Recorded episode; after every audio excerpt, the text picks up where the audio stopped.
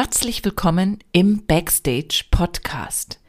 Mein Name ist Silke Damerau und ich möchte dir Impulse geben, ja, wie du dich in deiner Berufsrolle als Tanzpädagogin, als Tanzpädagoge aufstellen und vor allem weiterentwickeln kannst. Meine Interviewgäste sind dabei sozusagen das Salz in der Suppe und eine absolute Bereicherung für den Podcast. Für die heutige Folge habe ich Corinna Jansson eingeladen.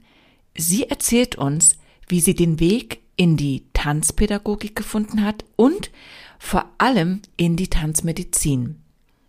In ihrer beruflichen Tätigkeit widmet sich Corinna Jansson intensiv der Frage, inwieweit Tanz zur Erhaltung der Gesundheit beiträgt.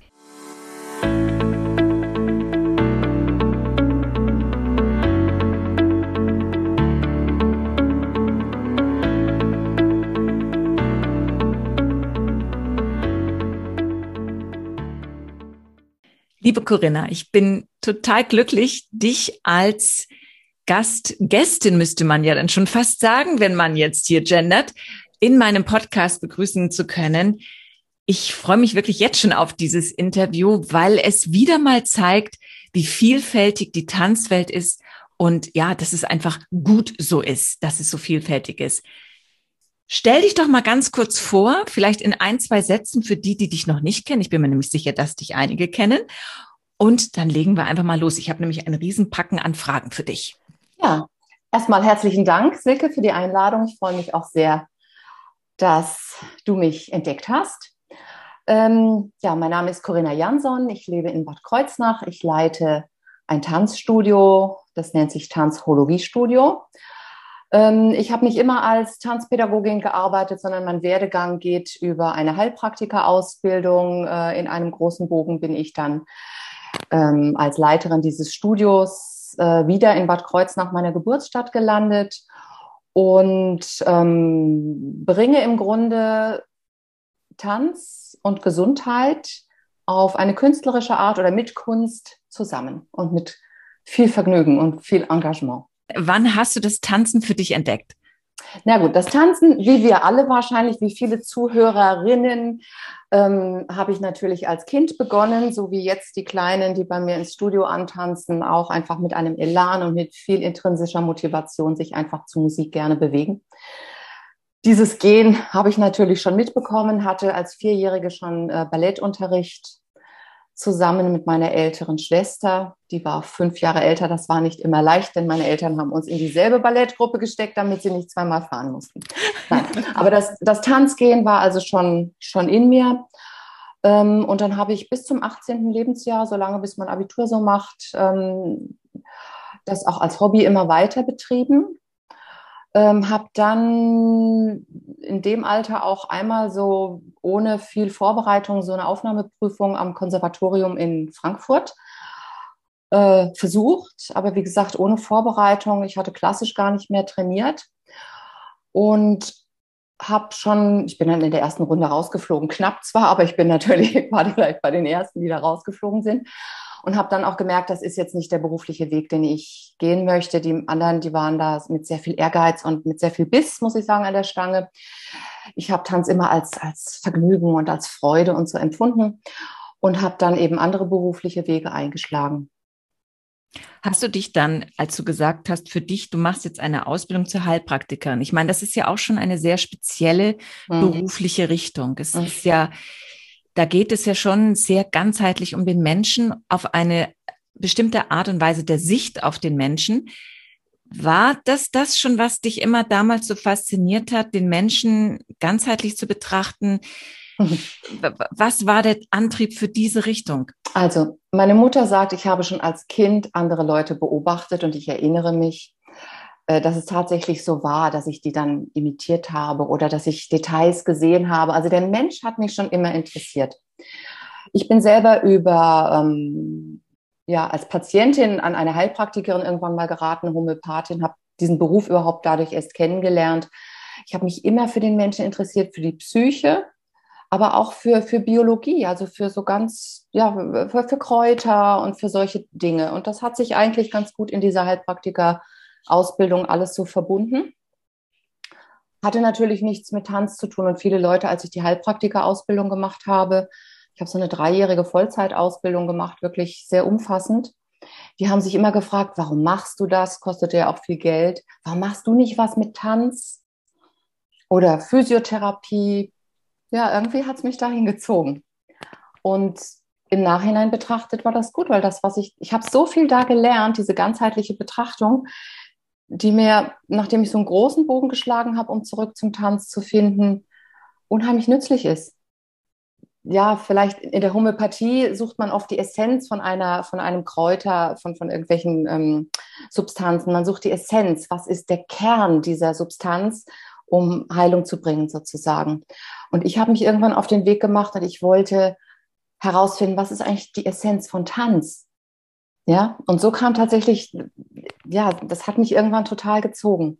Das heißt, man kann also schon sagen, trotzdem, dass du beruflich jetzt erstmal in diese Richtung gegangen bist, ist dieses Bewegungsrepertoire, das Tanzen, die Bewegung, das, das schwang immer noch so mit oder? Ja, also ähm, ich muss dazu sagen, bevor ich Heilpraktikerin geworden bin, war ich Stewardess. Ich bin nach dem Abitur drei Jahre lang durch die Welt geflogen, war viel im Ausland. Und da ich die Menschen immer so beobachtet habe, ist mir einfach sehr aufgefallen, dass gerade Frauen in Lateinamerika oder in Afrika sich in ihrem Körper, die Menschen haben ein anderes Körpergefühl, die bewegen sich auf so eine tolle Art und ähm, das hat mir hier in, in unseren Breitengraden oft gefehlt. Ich habe das so empfunden, wir sind entfremdet vom Körper. Ich habe nebenberuflich immer, ähm, also oder als Hobby habe ich immer den Tanz weitergepflegt oder auch nebenberuflich schon Kurse gegeben. Ja. Und was ich noch spannend fand, ist, ich hatte als, als Kind und Jugendliche eigentlich mit Ballett und Jazztanz und mit Tanztheater so ein bisschen zu tun in dieser Ballettschule, aus der ich komme aber eben gar nichts mit Afrodance oder lateinamerikanischen Tänzen. Diese Dinge sind mir als Stewardess dann begegnet und zwar echt und vor Ort. Und ich fand das unglaublich spannend, diese Bewegungsqualitäten in einen Körper zu bringen, der tänzerisch geschult ist, aber in ganz anderen Formen natürlich geschult ist. Und das ist so das, was dieses ganzheitliche Denken wahrscheinlich dann später mit gefördert hat, dass ich gemerkt habe, ah, diese Aspekte, die kann ja jeder auch irgendwo brauchen. Auch wenn er das Ballett besonders liebt oder den Jazztanz besonders liebt oder ja, wir, diese verschiedenen Tanzrichtungen, die, die bringen so viel. Hast du dann, als du die, Ab also als du die Ausbildung abgeschlossen hattest, also Heilpraktikerin warst, mhm. war für dich klar, okay, ich bleibe jetzt in diesem Beruf ganz konsequent und Tanzen ja. schwingt eben nur so mit? Ja, ich war voll und ganz Heilpraktikerin. Also ich habe 14 Jahre als klassische Homöopathin gearbeitet, habe das genossen. Ich fand das unheimlich oder ich finde das unheimlich spannend, sich so intensiv mit den Menschen zu beschäftigen. Über diese Erstanamnesen in der Homöopathie, die sind ja sehr gründlich und ausführlich und man hat dann gegenüber und hilft dieser Person gegenüber in dem in der Krankengeschichte den roten Faden zu finden und eben diese Essenz, woran es eigentlich hapert. Und durch diese vielen Gespräche und Anamnesen mit den Menschen kam ich auf dieses eine, dass ich das Gefühl hatte, Krankheit ist nicht gelebtes Potenzial. Viele Menschen bringen sowas mit, ich würde ja gerne, aber ähm, wenn man so nachfragt, worunter jemand leidet, und zu gucken, was sind die Themen, die Menschen zum Träumen bringen und so weiter. Also wie kann jemand auf der Ebene in Bewegung kommen? Ähm, da war ich schon als Homöopathin, glaube ich, ganz, ganz gut drin, das herauszufinden also insofern war ich schon Vollblut äh, und Homöopathin. Und dann habe ich, äh, ich hatte in meiner Heilpraktikerin auch mh, hm, Grundlagen von Eutonie und solchen Bewegungsthemen. Ich habe festgestellt, dass ich den Leuten immer mehr solche ähm, Tipps mitgegeben habe. Zum Beispiel, wenn sie mir erzählt haben, sie sind so verunsichert vor der Schwiegermutter, dann habe ich gesagt, stellen Sie sich doch mal mit den Füßen so parallel auf den Boden, bringen Sie die Wirbelsäule in diese Position, spüren Sie die Erdung. Atmen Sie durch, bleiben Sie bei sich und begegnen Sie dann der Schwiegermutter so. Und ja, und da kam also sehr viel positives Feedback. So, das waren so diese ersten Impulse, wo ich gemerkt habe, ah, ich möchte eigentlich doch wieder mehr mit Bewegung arbeiten. Und dann habe ich verschiedene Anläufe gemacht, um Tanztherapie Fortbildungen zu machen und bin auch an, an gute Institutionen geraten und trotzdem habe ich gemerkt, Tanztherapie ist es nicht. Dadurch, dass ich viel mit künstlerischem Tanz zu tun hatte, wollte ich den nicht rein als als Medikament, sagen wir mal so, nutzen, mhm. sondern ich wollte das künstlerisch-kreative, schöne, ästhetische auch weiter betreiben und habe ja dann den Dr. Detlef Kappert getroffen, der genau diese, ähm, diese Richtung Tanz zwischen Kunst und Therapie schon Ende der 80er in seiner Doktorarbeit erforscht hat und dann eine, wie ich finde, geniale Unterrichtsmethode daraus kreiert hat. Ich habe dann diese Ausbildung bei ihm gemacht. Was ähm, ist das ähm, für eine Ausbildung? Vielleicht kannst das du nennt sich eben, das nannte sich damals ähm, Lehrerin für Körpersymbolik, Tanzimprovisation und Tanztheater. Ich bin zum Orientierungswochenende gefahren ähm, und war begeistert, wusste sofort, das ist es, weil es eben Tanz zwischen Kunst und Therapie äh, vermittelt. Viel Praxis, aber auch viel Spürübungen, ähm, viel psychologische Anleitung, ohne dass es eine Gruppentherapie ist und jeder heult und seine Geschichte erzählt. Also das Konzept hat bei mir persönlich sehr gut funktioniert. Es hat meine Entwicklung gut begleitet. Ich hatte als Heilpraktikerin immer Interesse an allen möglichen Therapieformen, habe vieles ausprobiert, viele Therapeuten kennengelernt, fand die auch toll. Ähm, aber diese Methode und das eben über so einen längeren Zeitraum von fast zwei Jahren in, mit diesen Wochenenden in Abständen, die hat mir persönlich, die hat meine, meine Persönlichkeitsentwicklung unheimlich vorangebracht, hat mir, sagen wir mal, den Mut gegangen, nein, die hat mich dazu gebracht, meine innere Stimme, die hören wir ja alle, aber der Kopf, der, der mh, hm, verhackstückt das dann manchmal und rationalisiert es manchmal zu sehr und dann heißt es geht nicht und schiebt es in die Schublade. Und ja. Ähm, also diese, diese Ausbildung am Detlef hat mir geholfen, meine innere Stimme deutlicher zu hören, klarer zu hören, mit Struktur zu hören. Und er hat mich dazu gebracht, den Begriff Tanzologie zu finden, weil ich zum Detlef gesagt habe, du bist doch eigentlich ein Tanzologe, weil du arbeitest ganzheitlich mit Tanz. Und ich hatte ihm den Begriff angeboten für seine eigene Arbeit, weil ich es nicht gut fand, dass er das nennt, Lehrerin für Körperimprovisation, mhm. Tanztheater und so weiter, zu lang. Ja. Ähm, aber er hat diesen Begriff eben für seine eigene Arbeit nicht nehmen wollen. Er fand das vielleicht doch nicht ganz passend, ich weiß es nicht. Und ja, der Begriff war geboren. Ich fand ihn dann gut. Ich habe meine eigene Arbeit, die ich schon vorher, ich hatte schon bevor ich zum Detlef in die Ausbildung gegangen bin, mit der Erfahrung, die ich als Stewardess gemacht habe, mit diesen Frauen, die in anderen Ländern ihren Körper so, ja, sich in ihrem Körper zu Hause finden und den auf eine schöne Art und Weise mit durchs Leben tragen. Durch diese, durch diesen Einfluss inspiriert hatte ich schon ein Unterrichtskonzept begonnen. Das hieß Danza Eleganza. Da ging oh, es darum, ja, ich habe das auch patentieren lassen. Das ging darum, mit mh, mm, einfachen Elementen aus dem Ballett, aus dem Afrodance, ähm, mit Entspannungssachen, einfach bei sich anzukommen, sich ästhetisch schön zu bewegen, sich wohlzufinden, sich wohlzufühlen. Und durch, den, durch die Ausbildung bei Detlef hat diese grundsätzlich geschaffene Arbeit einfach noch mehr Futter gekriegt und noch mehr Basis und äh, Wissen. Und da ist ganz viel Tanzimprovisation mit in die ähm, Unterrichtseinheiten gekommen und ganz viel Tanztheater, weil eben Präsenz und Ausdruck sind ja auch ganz tolle Tools, um an sich zu arbeiten. Danza Eleganza. Und wann kam es dann zu Tanzologie? Und ja, vielleicht was, was war denn da vielleicht doch noch der Unterschied oder ja, eventuell was noch mehr an Tanz, Bewegung, Mhm. Also das hat mich einiges an Mut gekostet. Es hat einige Zeit gedauert. Dieser Unterricht war, wie gesagt, erstmal Danza Eleganza für diese weibliche Ästhetik und hat mehr, immer mehr so Elemente auch von dieser Ausbildung von Detlef bekommen. Der Begriff, den habe ich noch eine ganze Weile so gehalten und habe dann aber gesagt, ich interessiere mich auch weiter, ich möchte auch weiter Tanz erforschen und wie ich schon zu Anfang gesagt habe, auf dieser Spur bleiben. Was ist denn die Essenz von Tanz? Detlef hat mir da unheimlich viel gegeben, aber ich dachte, da gibt's da gibt's auch noch mehr.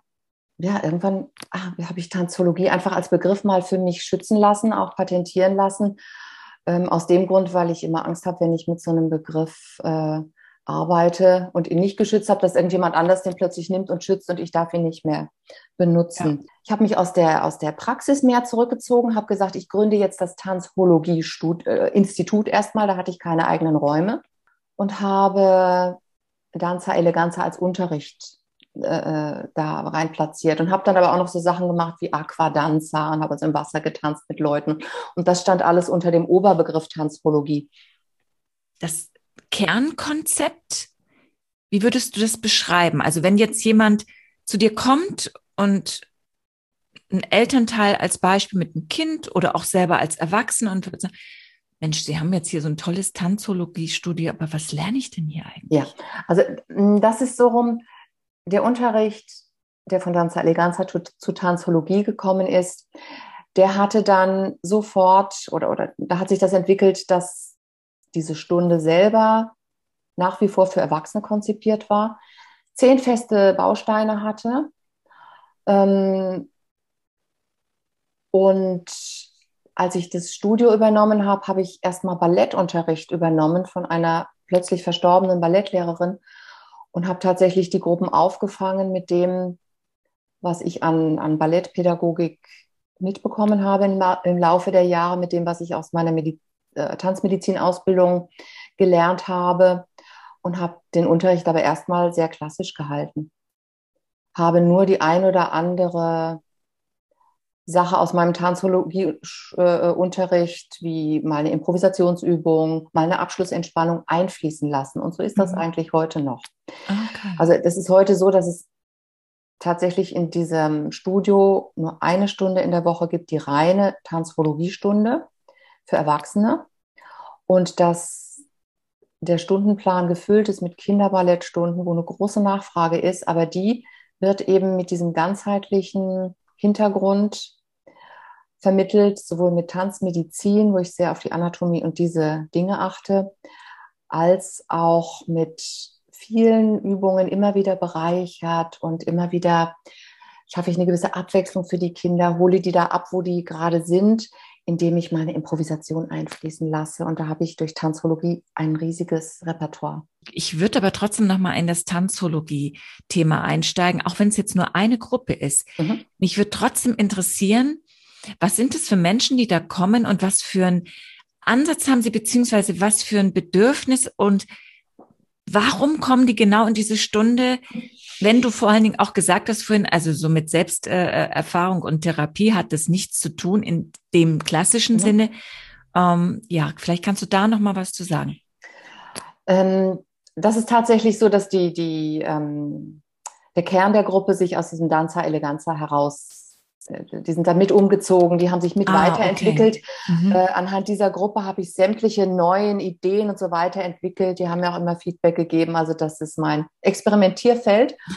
ähm, und es sind immer wieder Leute dazugekommen. Ursprünglich waren es eben Frauen zwischen 30 und 50, möchte ich sagen. Und im Moment ist es so, dass es total, na, total gemischt ist übertrieben, es sind natürlich wieder überwiegend Frauen. Es kommen aber auch mal Männer und es sind auch mal Jugendliche oder auch Kinder dabei. Und es ist mega spannend zu sehen, wenn eine Gruppe von Menschen so unterschiedlichen Alters und Geschlechts miteinander tanzt, improvisiert, aufeinander achtet. Ähm, gerade in diesen letzten im letzten Drittel der Stunde arbeite ich gern mit Improvisation und Tanztheater, was entsteht einfach so aus dem Moment heraus mit so einer Gruppe Menschen.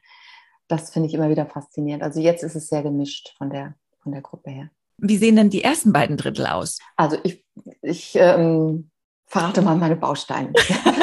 also ich beginne immer mit einer Übung zur Zentrierung. Es geht darum, dass man erstmal bei sich selber ankommt. Übung zwei ist etwas, was die Präsenz im Raum fördert. Das heißt, die Leute sollen die Aufmerksamkeit nach außen richten in den Raum. Es gibt Raumwege oder es gibt ähm, äh, Partner, Partnerübungen, wo man ein Gegenüber beobachtet oder so. Aber man sieht die anderen, man sieht den Raum. Dritte Übung geht es darum, die Atmung in der Bewegung bewusst wahrzunehmen. Die vierte Übung zielt auf die Balance.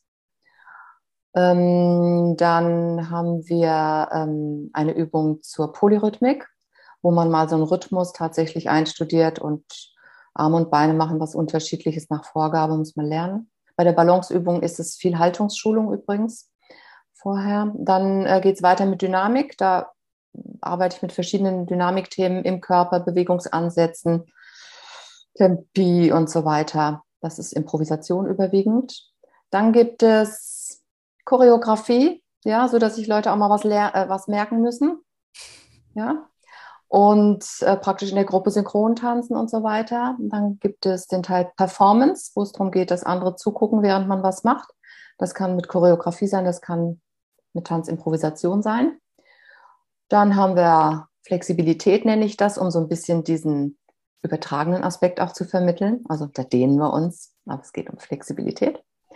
Und dann gibt es zum Abschluss Entspannung, wo man einfach im Liegen über mentale Anleitung wieder zurück zu sich zurückkommt, in die Ruhe, sich selbst wahrnimmt. Und dann schweben die am Freitagabend und ich auch meistens wieder raus. Wenn du jetzt das so überträgst auf deine Ballettis, um das jetzt mal so auszudrücken, und du sagst, du lässt ja dieses Konzept mit einfließen, hast du das Gefühl, dass dieser künstlerische Aspekt, den du dadurch ja sehr stark vermittelst und förderst, dass der tatsächlich auch Früchte trägt? Also dass, dass du quasi denkende TänzerInnen in deinem Studio hast mit der Zeit? Ja, auf jeden Fall. Was ich ähm, sehr genieße, ist hm, dieses, wenn Schülerinnen schon lange bei mir sind ähm, und ich zum Aufwärmen eine Improvisationsübung mache oder nach dem Stang Stangentraining tatsächlich auch mal irgendwas mit Dynamik im Raum, wo sie einfach was Freies machen. Ähm, Kinder können das bis zum gewissen Alter. Ab einem gewissen Alter wird es dann schwieriger, aber das hat damit zu tun, ob man sie daran gewöhnt, dass immer jemand vorgibt, was zu machen ist und immer jemand sagt, das ist richtig und das ist falsch. Und ähm, das war mein Anliegen, als ich das Ballettstudio übernommen habe, dass ich gesagt habe, das, was die Kleinen können, mit diesem Enthusiasmus, sich auf Musik bewegen und sich auch frei fühlen in so einem großen Raum, das dürfen die Großen nicht verlernen. Wenn also jetzt eine Schülerin lange bei mir ist und die ist 12 und 13 und 14 und 15 und 16, dann kann die das. Es gibt trotzdem auch in jeder meiner Gruppen, auch wenn die Schüler lange da sind, hat von der Persönlichkeitsstruktur her zu tun, welche, die es sehr, sehr gerne machen und es gibt ein paar sehr wenige, die trotzdem immer noch ein bisschen zurückhaltend da sind. Mhm. Das lasse ich aber stehen, also ich pushe auch niemanden extrem. Aber ich merke wirklich, dass auf diese Art und Weise dieser tänzerische Elan, den sie von Anfang an mitbringen, doch auch erhalten bleibt und dass, wenn ich Aufführungen mache, ich nicht alles choreografiere. Und Soli zum Beispiel, dann sage ich, also ich versuche die, die Träume zu erwecken, sage, wenn du mal was machen möchtest, bereite etwas vor. Ähm, ich helfe dir, ich unterstütze dich, aber ich mache das nicht von A bis Z. Und es sind so tolle Sachen da rausgekommen, aber auch, dass Schülerinnen sich verabreden und Dinge entwickeln und machen und selber choreografieren. Und wenn ich es vergleiche mit einem Kunstlehrer, mein Gott, wenn der Kunstlehrer immer Schablonen macht und die ja. sollen es nur ausmalen, ähm, ja, so sehe ich es beim Tanz. Ja. Und ich finde es unheimlich spannend, wenn man, ich unterrichte das Klassische schon recht klassisch, ja, also Wagenova-mäßig und nach tanzmedizinischen Kriterien. Aber ich finde es unheimlich spannend in Choreografien, wenn es die Musik irgendwie auch hervorbringt, auch was anderes reinzubringen, was eine, eine andere Bewegung mit einfließen zu lassen. Und die Kinder und Jugendlichen sind da so erfinderisch.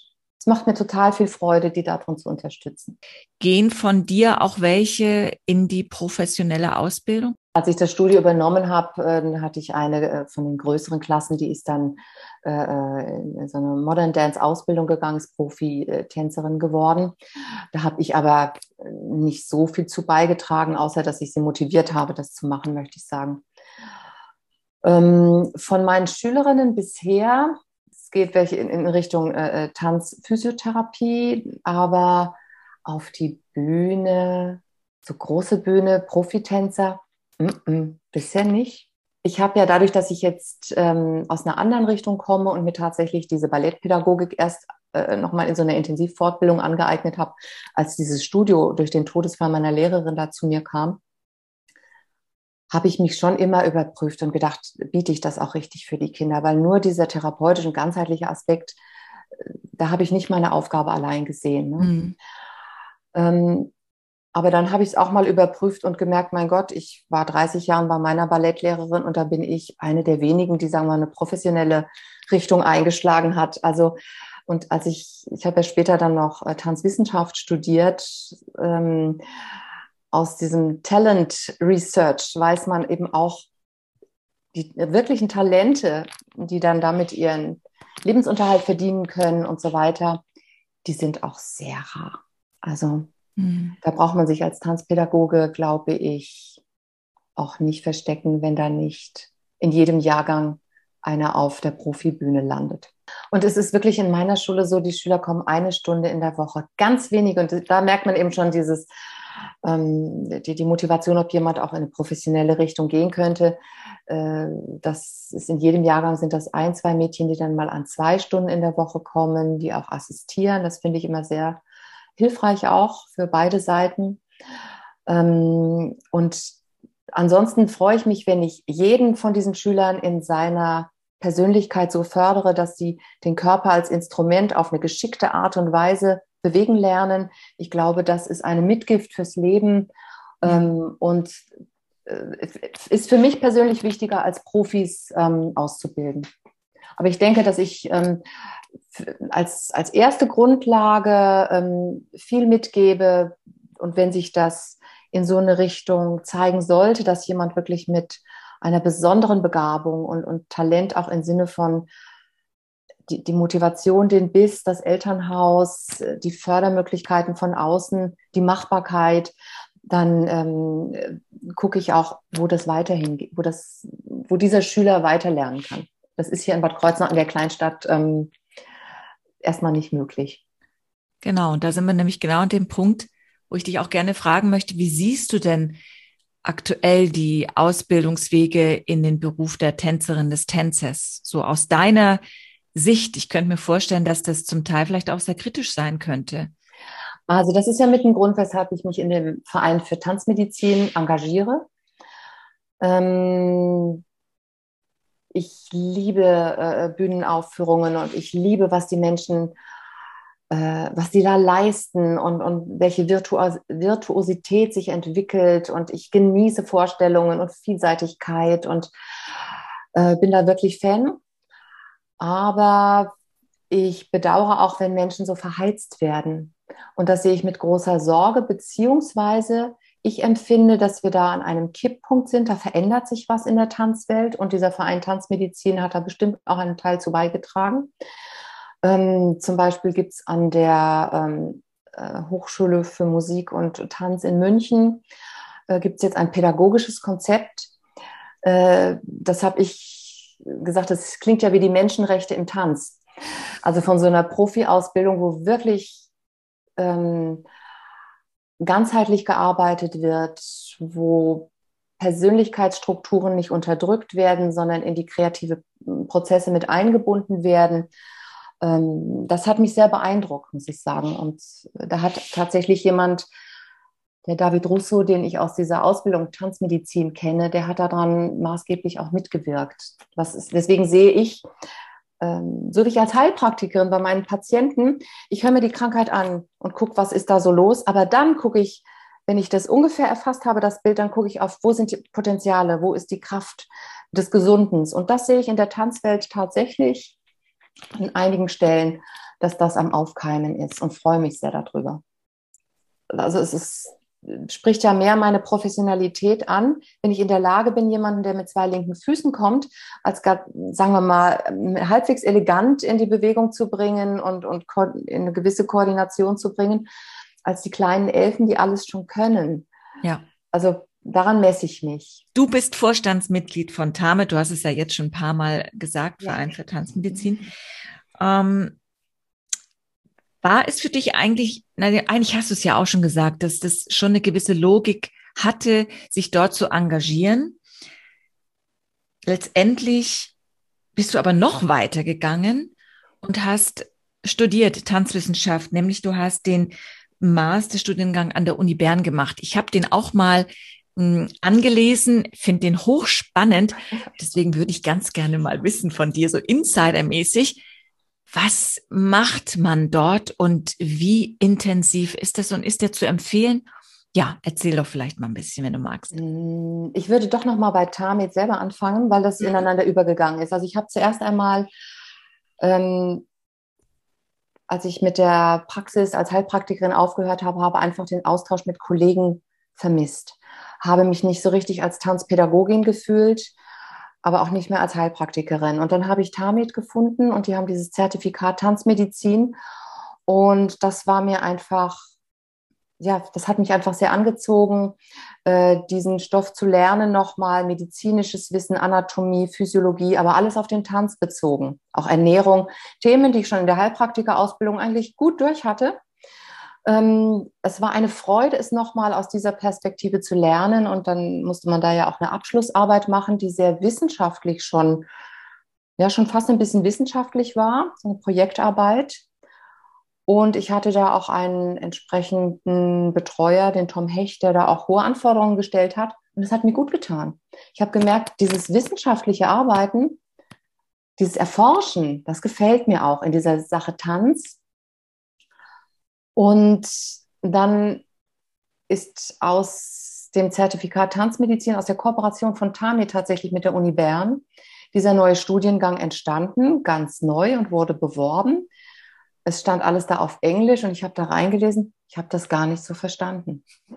Motor Learning, Motor Control und ich, ich, ich spreche schon ganz gut Englisch, aber ja, so, so fachmäßig diese ganzen Termini und also irgendwie hat mich das angezogen, dieses, die in so eine Richtung gehen, wissenschaftlich zu arbeiten, auch mehr zu forschen im Tanzbereich. Und ich habe mich da einfach angemeldet. Ich habe mal so meine Unterlagen geschickt und war mir gar nicht sicher, nehmen die mich, weil ich keinen Bachelorstudiengang vorher gemacht hatte. Wir haben aber meine, meine Ausbildungen akzeptiert und ich durfte damit rein in diesen ersten Studiengang. Und es war und mir wurde das Zertifikat Tanzmedizin damals anerkannt, weil das ein, ein hohes Niveau hat. Und das erste Studienjahr deckt ungefähr das ab. Health and Performance. Das heißt, es geht um die Gesundheit im ersten Studienjahr. Das habe ich jetzt im MAS-Studiengang nicht mitgemacht, sondern hatte das vorher bei TAN mitgemacht. Das zweite Studienjahr ist dann Motor Learning and Motor Control. Da bin ich eingestiegen. Alles auf Englisch. Das war der Hammer. So. Ähm, ich habe aber viel ja, Unterstützung gehabt über meine Kommilitonen. Judith Elisa Kaufmann zum Beispiel, kannte ich schon von Tamit, aber die habe ich dann im Studiengang gehabt. Die hast du ja auch hier so toll interviewt, hat mir übrigens super gefallen, das Interview Danke. Judith. Hat ja, hervorragende gemacht, Persönlichkeit. Absolut. Und wenn man mit solchen Leuten einen Studiengang zusammen hat, das, ja, wir haben uns gegenseitig unterstützt, gebüffelt, gelernt und ähm, irgendwie habe ich mich da durchs zweite Jahr durchgewurschtelt. Dann war mein Englisch schon so ein bisschen vertrauter mit den ganzen Fachtermini. Also nach dem zweiten Jahr Motor Learning and Control, da geht es auch um Biomechanics und so weiter. Hochspannend alles. Mhm. Ähm, und dann kam eben das dritte Studienjahr, das ist dann Psychology and Education. Da war ich dann wieder total in meinem Feld, weil ich da auch viel Erfahrung habe. Und ans Englisch war ich gewöhnt, also da bin ich dann richtig angekommen und konnte dann etwas als Masterarbeit machen, ein Thema, was mir schon lange, lange, lange unter den Nägeln gebrannt hat. Denn das war eine Tanzmuffelstudie. Eine Tanzmuffelstudie. Ich wollte herausfinden, warum ist das so, dass die Männer bei solchen Kursen wie Jazz, Ballett und so weiter, warum tanzen die Männer nicht? Okay, jetzt lass raus. Warum? Also so auf einen, ja. Also es ist gar nicht so, dass Männer weniger motiviert sind zu tanzen als Frauen, aber die brauchen eine andere Art von, von Tanz und tänzerischer Bewegung. Also die stehen, ähm, Männer stehen sehr, das war tatsächlich ein sehr überraschendes Ergebnis, auf Körperkontakt beim Tanz, mehr als Frauen. Und sie tanzen sehr gerne mit einer Partnerin. Das war die einzige Frage in meinem Questionnaire, die von Männern, ähm, da hatten die Männer mehr Punkte als die Frauen. Ansonsten bei dem, äh, wie gerne man tanzt und so weiter, da waren immer die Frauen ein Tick äh, in einer höheren Punktzahl äh, und die Männer immer so einen Punkt weniger im Durchschnitt. Ne? Aber bei der Frage Tanz mit Partnerin und Tanz mit Körperkontakt, da waren die Frauen etwas zurückhaltender und die Männer ja. Mhm. Ne? Wow. Ähm, also das war ein ganz spannendes Ergebnis. Ähm, meine Conclusio ist so, es liegt in unserer Gesellschaft viel daran, wie Tanz vermittelt wird. Das ist nämlich in, in Kindheit und Jugend in, sagen wir in der Kindheit, in so prägenden Phasen, wird Tanz für Jungs mh, hm, von der Gesellschaft eher nicht so gefördert. Und wir wissen ja alle, wenn hier Tanzpädagogen zuhören, diese motorischen Fähigkeiten zwischen dem vierten und siebten Lebensjahr, da sind einfach äh, motorische Netze, die da angelegt werden, man kann zwar hinterher auch noch trainieren und machen, aber diese Basis, die kriegt man in diesen sensiblen Lernphasen besonders gut. Das heißt, die Jungs haben das in diesen Lebensphasen nicht besonders gelernt, sollen dann aber ab der Pubertät beim Paartanz die volle Verantwortung übernehmen. Das macht den totalen Stress. Ja. Da sind die dann Antitänzer. Was aber die Männer trotzdem lieben, ist tatsächlich auch das freie Tanzen. Viele jedenfalls, die ich so gefragt habe. Ähm, und das habe ich eben auch noch so gefolgert, dass eigentlich wir brauchen für, für Männer einfach auch andere Formen, andere Tanzangebote.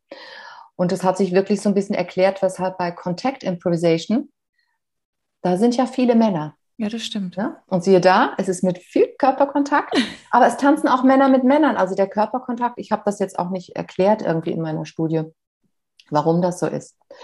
Aber du siehst, schon zur Verwirklichung von so einer brennenden Frage ähm, hat sich der Studiengang gelohnt. Ich habe gelernt, ich habe die Wissenschaftssprache gelernt. Ich habe verstanden, was eine gaußsche Verteilungskurve ist. Ähm, ich kann mit äh, Statistiken umgehen und ich konnte hinterher so Grafiken und sowas erstellen. Ich musste mich durch unheimlich viele Computerprogramme durchbeißen, aber ich habe es überlebt und geschafft und es ist was bei rausgekommen und sogar für richtig gut empfunden worden. Das hat wow. mir wiederum sehr viel Selbstbewusstsein gegeben in meinem Studio und für meine eigene Unterrichtsmethode, weil die habe ich ja intuitiv mehr entwickelt und aus der eigenen Erfahrung.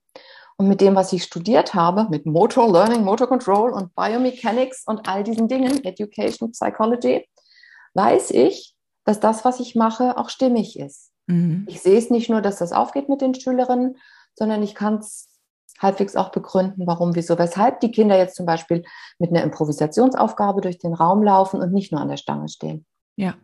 Ja. Und ist das dann auch, was du vorhin mal gesagt hast, sozusagen der Kreis, der sich dann geschlossen hat, ja. warum dein Weg so gewesen ist, wie er gewesen ist?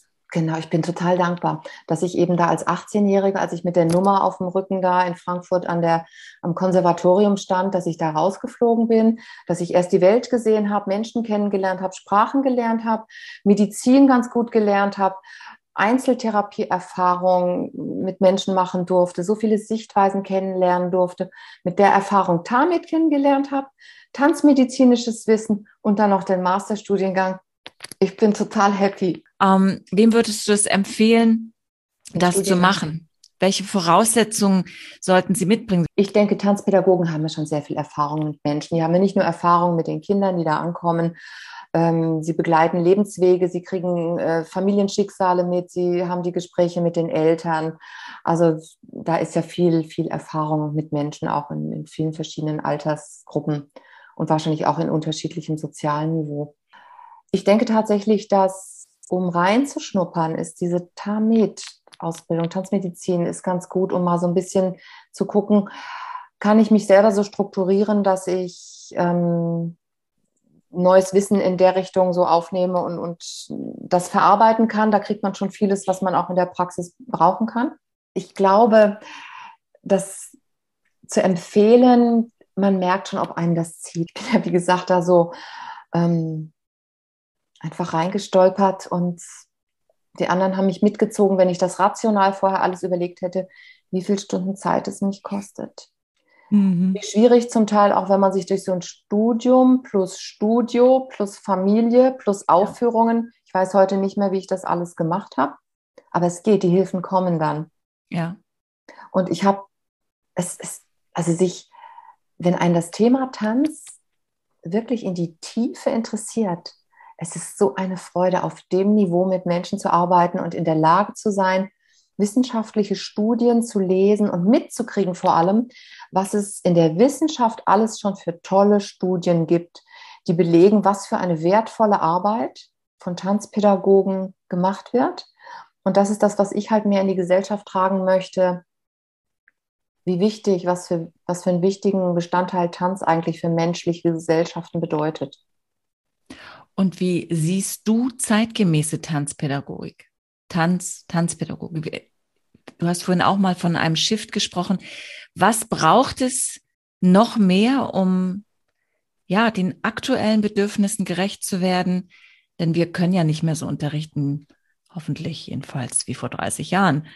Ähm, da muss sich ja schon was geändert haben und hat sich ja auch geändert. Aber würdest du sagen, da könnte noch ein bisschen mehr von etwas kommen, damit es im Jetzt und Hier angekommen ist? Oder sind wir schon da? Es ist schwer, weil tatsächlich ich finde, jede, jede Gruppe, jede Schulsituation ist wieder so anders. Und ich glaube, dass diese Kombination aus natürlich einer, einer fundierten Grundlage, was die Tanzpädagogik anbelangt, plus die Offenheit und Flexibilität von einem Lehrer oder einer Lehrerin, dass das einfach total wichtig ist. Ähm, und das ist wieder diese Heilpraktik, eine ganzheitliche Sichtweise. Meine, mein Gegenüber ist mein Spiegel.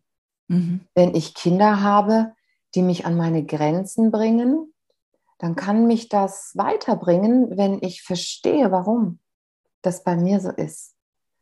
Also, und es ist nur, es ist nur ganz seltene Fälle, wo man merkt, das passt jetzt so nicht, wir müssen hier was verändern, du musst raus oder du musst anders oder das ganz selten. Grundsätzlich finde ich das, was an Schwierigkeiten auf mich zukommt, ob im Leben oder im Tanzsaal, aber im Tanzsaal können wir es können wir es sehr nutzen für unsere eigene Arbeit. Damit kann ich was machen. Und ich finde, Kinder sind viel besser als eine Jury oder äh, Vorgesetzte oder sowas. Welchen Ausbildungsweg würdest du jemandem empfehlen, der Tanzpädagoge, Tanzpädagogin werden möchte? Für mich hört sich das so ein bisschen so an, auch wohl nach dem Herzen, nach dem Bauchgefühl zu gehen, wo einem das hinzieht, hintreibt und zu gucken, dass man dort einen Ausbildungsweg findet, das, das sich dann matcht sozusagen. Oder wie siehst du das? Ja, viel Praxis. Ich finde diesen, diesen Werdegang, dass man Lehrer hat, die einen natürlich inspirieren. Das ist ja nie die Bewegung alleine nur, sondern es ist auch die Vorbildlehrer.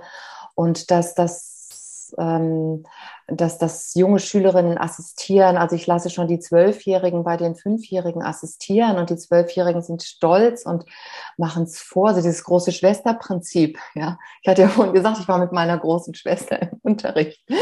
Ähm, dieses große Schwesterprinzip habe ich auf die Art und Weise bei mir im Studio mit verwirklicht. Und dann die 17-, 18-Jährigen, die auch schon eigene Stunden mal anleiten. Und das finde ich, diese Praxiserfahrung finde ich eine gute Grundlage, um dann zu gucken, ich kenne mich auf dem Markt der tanzpädagogischen Ausbildungen, so Komplettausbildungen, gar nicht so gut aus, ähm, weil ich eben zu dem Zeitpunkt, als ich das gebraucht hätte, äh, gab es das nicht. Das, als ich ähm, mit, mit 18, 19 diese, äh, diese Aufnahmeprüfung in Frankfurt nicht geschafft habe, hat mir keiner gesagt, lern doch Tanzpädagogik, geh mhm. doch dahin. Hätte ich das gewusst, hätte ich das gemacht. Ja. Das kannte ich gar nicht. Das, damals hieß es, nee, man muss das immer über ähm, Bühnentanz und dann wird genau. man Pädagoge. Ne? Das, ja, das stimmt. Gab es damals nicht. Aber insofern würde ich den Leuten heutzutage empfehlen, assistieren ähm, und dann äh, eine Schule suchen, die möglichst umfassend und vielseitig. Und wenn es nicht eine Schule gibt, die das Vielseitige bietet, ähm, muss man sich eben selber auf den Weg machen. Ja. Und möglichst ähm, verschiedene Lehrer, verschiedene Stile sich aneignen und Konzepte. Und das eigene dann nicht vergessen, das eigene finden. Also Absolut. Den Mut dazu zu Absolut. Haben. Also da, da, das kann ich auch ganz dick unterschreiben. Ich meine, wir sind damals ja immer durch ganz Europa und nach New York und sonst wohin gereist, um mit den Dozenten zu arbeiten, die wir als toll empfanden und mit denen wir arbeiten wollten. Und da darf es vielleicht auch wieder so ein Stück weit zurückgehen in dieses, ja, Bedürfnis mit, wie du es auch schon gesagt hast, eben direkt auch mit Menschen zu arbeiten, sich dadurch inspirieren zu lassen. Es gibt so tolle, tolle Tänzer, tolle Tanzpädagoginnen und so weiter auf dem Markt.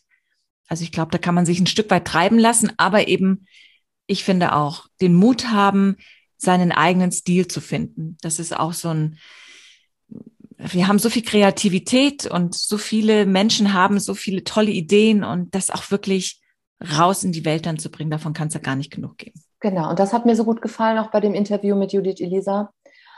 Ähm, und das würde ich auch nochmal unterstreichen, dass jeder, der mit Tanz arbeitet, diese Motivation, es ist sowas Wunderbares. Es braucht sich keiner mit anderen messen. Alles ist einzigartig. Also lass uns, lasst uns, Leute, die ihr das hört, lasst uns diesen Komplex einfach mal abwerfen. Ja. ja? Ich glaube, wir sind da sehr belastet, dass wir immer denken, es muss dieses Perfekte. Perfekt ist langweilig. Sei du selbst, ja. Und trau dich. Das ist so der Tenor, den ich auch im Studio versuche zu vermitteln. Ein wunderbares Schlusswort. Corinna, ich danke dir unheimlich, dass du ja, uns ein bisschen auf deine Reise mitgenommen hast, deinen Werdegang äh, erzählt hast. Sehr, sehr spannend. Und danke dafür. Ich danke dir ganz herzlich für die Einladung. Ich hoffe, ich habe nicht zu, aus, zu sehr ausgeschweift und ich bin offen für Menschen, die sich interessieren. Es war wunderbar.